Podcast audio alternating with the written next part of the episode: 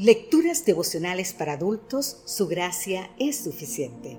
Cortesía del Departamento de Comunicaciones de la Iglesia Dentista del Séptimo Día Gascue en Santo Domingo, capital de la República Dominicana.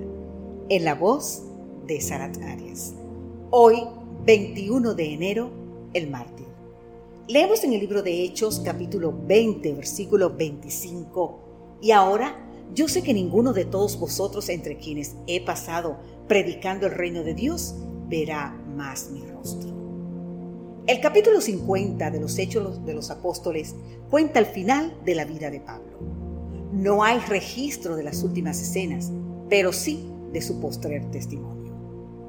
Como resonante trompeta, su voz ha vibrado a través de los siglos, enardeciendo con su propio valor a millares de testigos de Cristo y despertando en millares de corazones afligidos el eco de su triunfante gozo.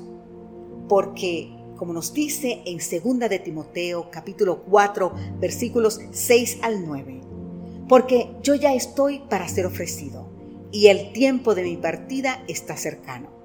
He peleado la buena batalla, he acabado la carrera, he guardado la fe. Por lo demás, me está guardada la corona de justicia, la cual me dará el Señor, juez justo en aquel día y no solo a mí, sino también a todos los que le aman su venida. Nerón pronunció la sentencia. Pablo sería decapitado.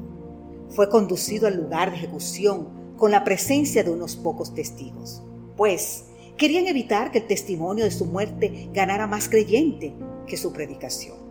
La sangre de los cristianos era como una semilla que producía más cristianos. Aún los rudos soldados se asombraron y se convirtieron por la paz que irradiaba, su espíritu de perdón y su inquebrantable confianza en Cristo. Pablo llevaba consigo el ambiente del cielo.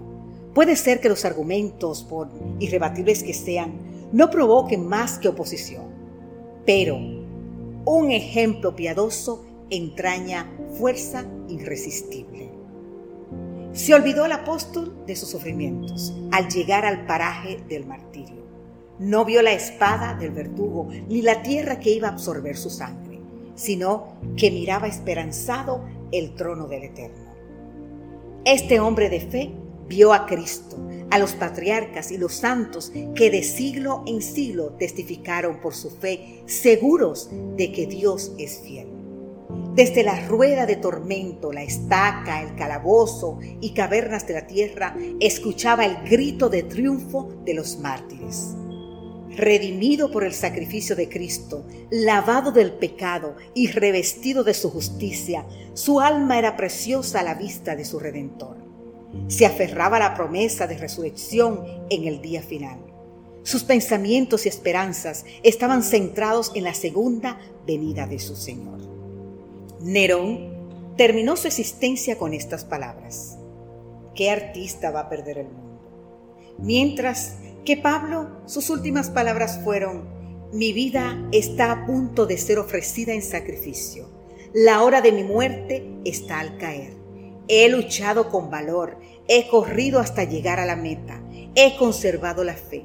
Solo me queda recibir la corona correspondiente a mi rectitud que el Señor justo juez me entregará el día del juicio. Y no solo a mí, sino a todos los que esperan con amor su manifestación. Querido amigo, querida amiga, la corona de oro no solo será para Pablo, también hay una para mí y por supuesto que hay otra para ti.